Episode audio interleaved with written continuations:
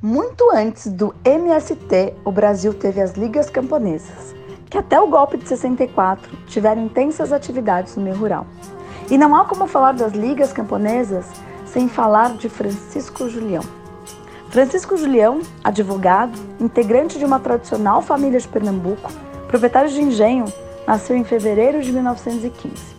Ao se formar em direito em 1940, abriu um escritório no Recife iniciou suas atividades como defensor dos camponeses, já que indignava-se como a lei do papel era muito diferente daquela que acontecia na prática. Com o fim do Estado Novo em 1945, tentou uma cadeira na Assembleia Legislativa pelo Partido Republicano, sem sucesso, o que viria a ocorrer em 1954, aí pelo PSB. Além das suas incursões na política e do trabalho com os camponeses, exercia em seu escritório a defesa dos direitos das mulheres nas questões jurídicas familiares. Apesar do seu prestígio como advogado dos camponeses, a eficácia da sua atuação era pequena, pois a legislação vigente não favorecia a defesa do camponês. Diante desse cenário, começou a amadurecer uma forma de unir e organizar os lavradores. Sua primeira ação foi escrever uma série de documentos que teve início em 1946, com a Carta aos Foreiros de Pernambuco, ao mesmo tempo em que incentivava a presença dos camponeses nas audiências e julgamentos, com o propósito de desenvolver iniciativas coletivas de solidariedade e pressão popular. Não há nada que transmita a voz daqueles que aqui estão clamando em favor desses desgraçados, porque compreendi isto desde muito cedo, porque sabia que era uma dessas vozes, porque sabia disso, preferi o diálogo direto com as massas oprimidas, com essas massas que não dão voto porque são analfabetas, que não dão dinheiro porque são miseráveis, mas com essas massas que agora estão inquietando aqueles que têm o dinheiro. A formação das ligas camponesas tem seu início com o convite para que Julião assuma a defesa jurídica dos membros da Sociedade Agrícola e Pecuária de Pernambuco, que foi a primeira associação camponesa do estado organizada pelos moradores do Engenho da Galileia, situado no município de Santo Antão. Esse engenho já não produzia mais nada, mas o proprietário da terra, sempre focado no lucro, dividiu a terra entre as 140 famílias que ali trabalhavam.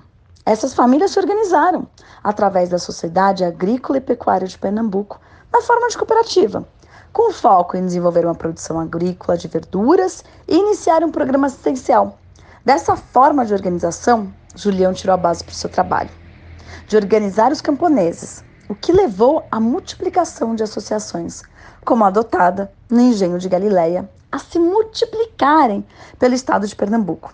Obviamente, esse modelo de organização irritou o proprietário da terra, que quis acabar com a cooperativa e expulsar os camponeses. O que levou ao início de um processo na justiça e uma guerra política para a desapropriação das terras em favor dos camponeses. Após quatro anos de luta, os camponeses saíram vencedores. Foi a partir da Sociedade Agrícola e Pecuária de Pernambuco que todas as outras associações ficaram conhecidas como Ligas Camponesas. Dessa organização ocorreram vários encontros pelo Nordeste para discussão e apoio à reforma agrária, que ultrapassou fronteiras, estendendo para mais de 10 estados no Brasil e sendo noticiado inclusive no famoso jornal estadunidense New York Times dando visibilidade à luta dos camponeses e ao trabalho de Julião.